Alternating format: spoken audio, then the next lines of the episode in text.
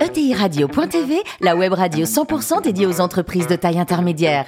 Animée par Alain Marty, en partenariat avec l'Union des marques et Généo Capital Entrepreneur, la société d'investissement des familles et des entrepreneurs qui voient loin.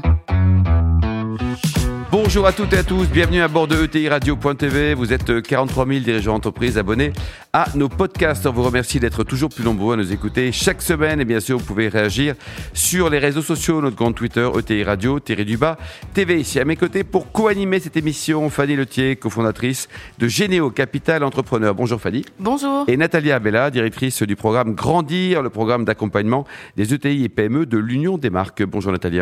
Bonjour. Aujourd'hui, nous recevons Benoît Ralini, le président de TNP Consultant. Bonjour Benoît. Bonjour Alain. Alors vous êtes né en 1969 à Thionville, diplômé de l'Institut national polytechnique de Grenoble. Et au départ, vous rêviez d'être trader. C'est un drôle de rêve, ça, non? Ouais, enfin, c'était pas forcément. Oh, c'est pas un drôle de rêve. C'était. Euh, à, l'époque, c'était probablement la profession. Euh, euh, la plus en vue pour gagner assez vite de l'argent. Oui. Alors... et donc, comme c'était à l'époque un de mes sujets, je me suis dit allons à l'essentiel. Donc, j'ai regardé sur un classement euh, quelconque de l'époque, euh, quelles sont les professions qui gagnaient le plus d'argent et, trader. Euh, ça marchait bien, quoi. Ouais, et puis en plus, paradoxalement, à l'époque, les banques venaient faire le tour des, des, écoles d'ingénieurs. Et en plus, moi, j'avais fait une spécialité en, en, mathématiques appliquées. Et il y avait toutes les banques qui venaient nous voir pour nous expliquer que c'était super. Donc ça, doublé du film Wall Street, ça donnait envie. Quoi. Alors, Alors 1993, donc vous intégrez Bossard. Un souvenir, Benoît, de cette époque? Ah, J'en ai plusieurs, hein, parce que c'était probablement la boîte qui, m'a le plus marqué. D'abord parce que c'était ma première. Et puis par ailleurs, c'est parce que c'était une boîte qui avait un, état d'esprit de compagnonnage que j'ai jamais retrouvé ailleurs. Où avec euh, à la fois, euh, on s'occupait des gens, on s'occupait des consultants, même si c'était une profession et, une boîte très très dure, et, sur lequel en plus on avait un, une courbe d'apprentissage extraordinaire j'ai énormément appris. Alors ensuite, partenaire chez CSC, et puis c'est en 2007-2008 hein, que vous allez créer TNP. Vous êtes toujours senti l'âme d'un entrepreneur? Je crois. Parce qu'au départ, vous êtes un super consultant, ouais. et vous devenez un, super entrepreneur. Ouais, c'est venu. Je pense que j'ai toujours été entrepreneur, mais euh, j'avais euh, probablement peur. Peur parce que je me disais, euh, mais qu'est-ce que je vais faire en tant qu'entreprise? Mmh. Qu'est-ce que je sais réellement faire? Et, comment je vais pouvoir me différencier par rapport à plein de gens qui sont déjà en place depuis longtemps. Et donc j'ai eu un, un, long apprentissage de mon métier, parce que je l'ai fait euh, effectivement en passant par euh, deux, trois grands cabinets de conseil. Et à l'issue de cet apprentissage-là, un jour, je me suis réveillé, je me suis dit. Euh, Banco, j'y vais. Ouais, c'est le moment. Ouais. Alors, dites-moi aujourd'hui, euh, TNP, un mot sur le chiffre d'affaires, combien de collaborateurs et vos différents métiers? Alors, on, on est aujourd'hui euh, un peu moins de 600 au niveau mondial, un peu moins de 500, 480 au niveau français.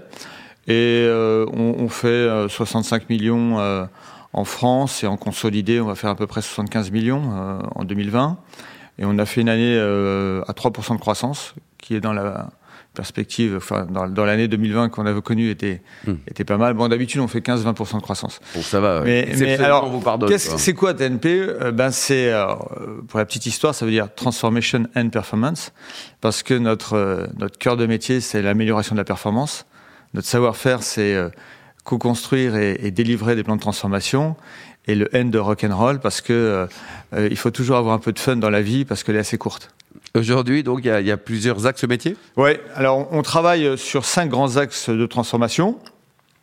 Tout ce qui est la chaîne de valeur de l'entreprise, donc à la fois l'amélioration de la top line et l'amélioration de l'EBITDA. Et en ce moment, bah, on a beaucoup de boulot.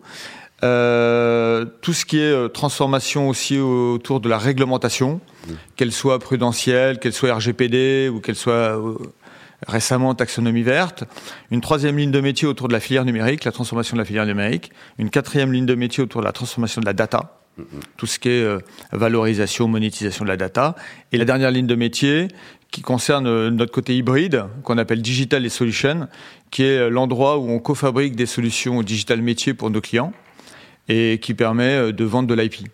Aujourd'hui, donc une résonance française, on l'a vu, mais également hors de nos frontières, avec notamment le Maroc ou l'Inde, par exemple. Oui, oui, on, on, est euh, notre, notre barycentre est très Europe de l'Ouest, hein, puisqu'on est installé à la fois au Luxembourg, euh, à Genève, à Francfort, à Milan et récemment à Monaco. Mais c'est vrai qu'on a deux, euh, deux autres pieds importants qui sont Casablanca pour l'Afrique subsaharienne et Cochin et Mumbai pour l'Inde. Fanny, alors, 70 euh, millions de, de chiffres d'affaires euh, en 15 ans dans le monde du, du conseil, c'est assez remarquable.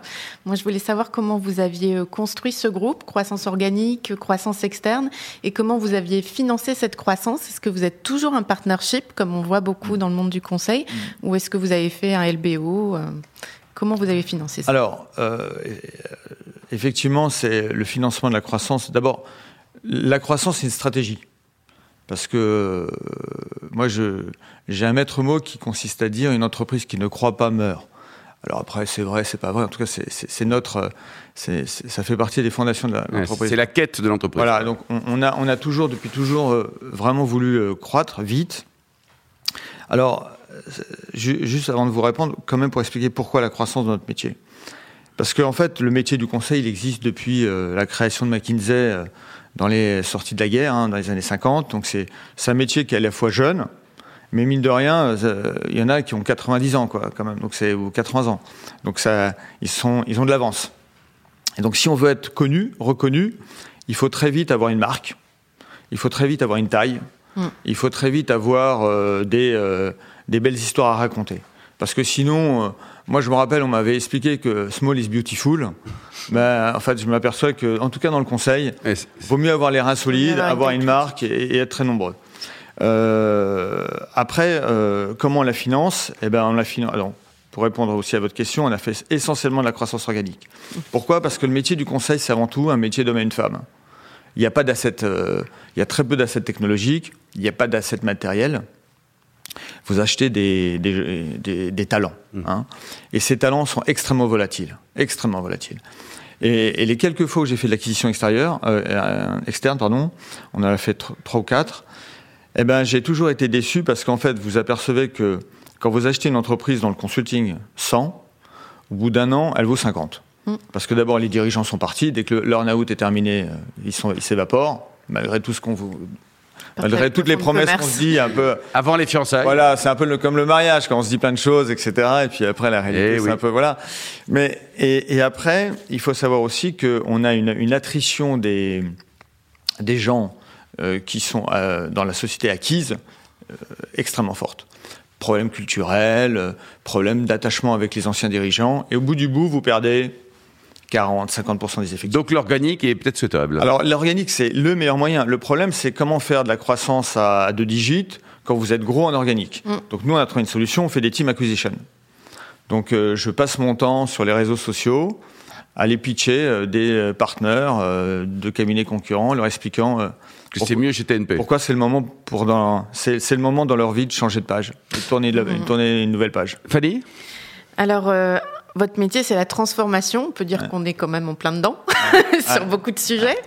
Euh, il y a deux thèmes, moi, qui m'ont bien plu. le premier, c'est la transformation des chaînes de valeur.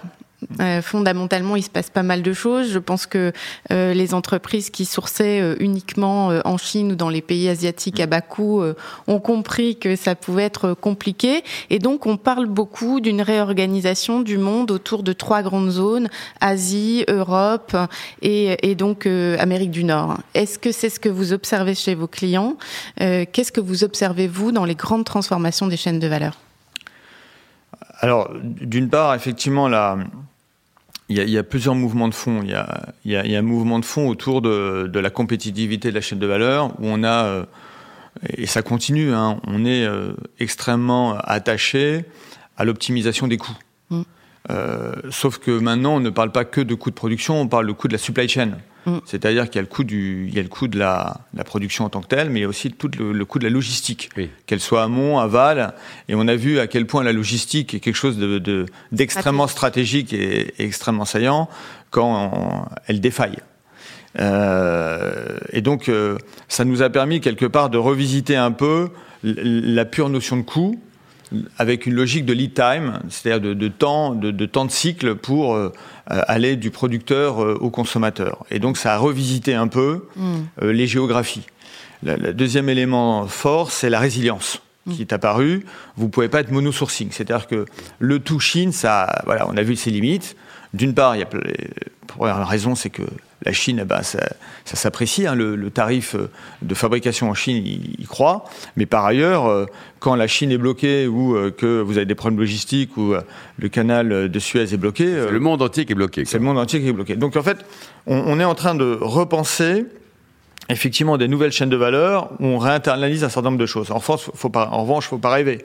On ne va pas repasser d'un tout chinois à un tout européen on a un tel décalage de, de, coûts de fabrication, de charges, de plein de choses, que euh, on, réinternalisera pas euh, des chaînes de valeur entières. En revanche, sur un certain nombre de produits à haute valeur ajoutée ou sur lesquels il y a un enjeu euh, un peu d'indépendance, il faudra réinternaliser, en partie en Europe.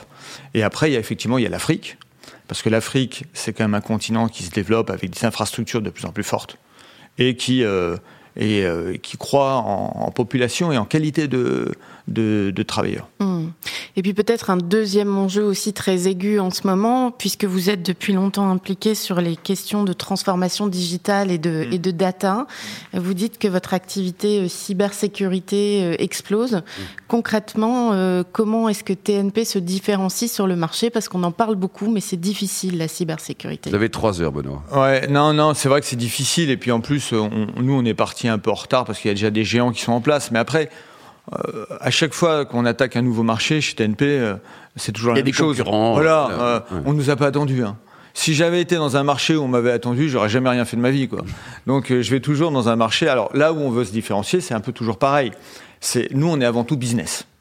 On est, on, maîtrise la technologie, on comprend la technologie, on même on, on, on en fabrique. En revanche, euh, on est avant tout euh, business focus. Donc on approche la cybersécurité plutôt avec des dirigeants, plutôt euh, sur des problématiques de, protection de leurs assets technologiques ou de surtout leurs assets métiers. Et, voir comment nos solutions, qui sont des solutions à la fois d'organisation, mais aussi de quelques briques technologiques, mmh. on, peut, on peut faire des choses qui sont porteuses de valeur.